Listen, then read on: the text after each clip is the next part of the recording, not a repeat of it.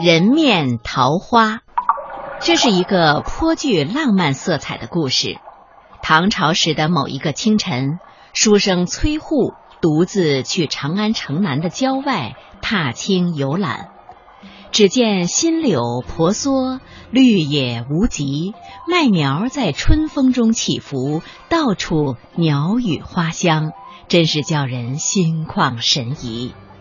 走着走着，崔护见绿树掩映中的一处农家宅院，院子中的桃花十分茂盛，远远望去，院墙上一片粉红。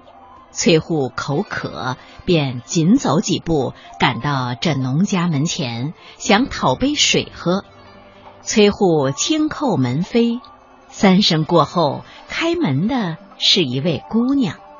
这姑娘看上去大约十六七岁，有沉鱼落雁之貌，闭月羞花之容，在满院桃花的衬托下，更是娇美动人。姑娘见崔护年少俊美，仪态非凡，对视之下，姑娘不由粉面羞红。待问过缘故，姑娘忙取来香茶，深情地看着崔护。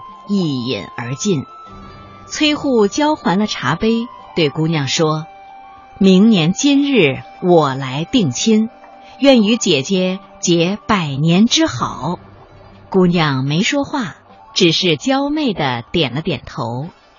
第二年清明，崔护备好聘礼，去长安城南访问那位一见钟情的刺水姑娘。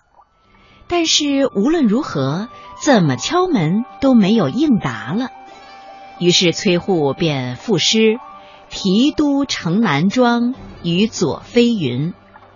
去年今日此门中，人面桃花相映红。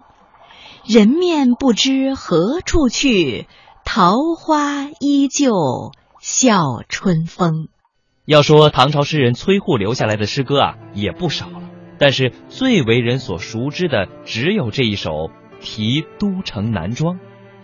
在浩如烟海的书写娇弱病态美的中国古代诗文当中呢，崔护用了一个“人面桃花”这样明丽活泼的比喻，那真是叫人一个眼前一亮呀！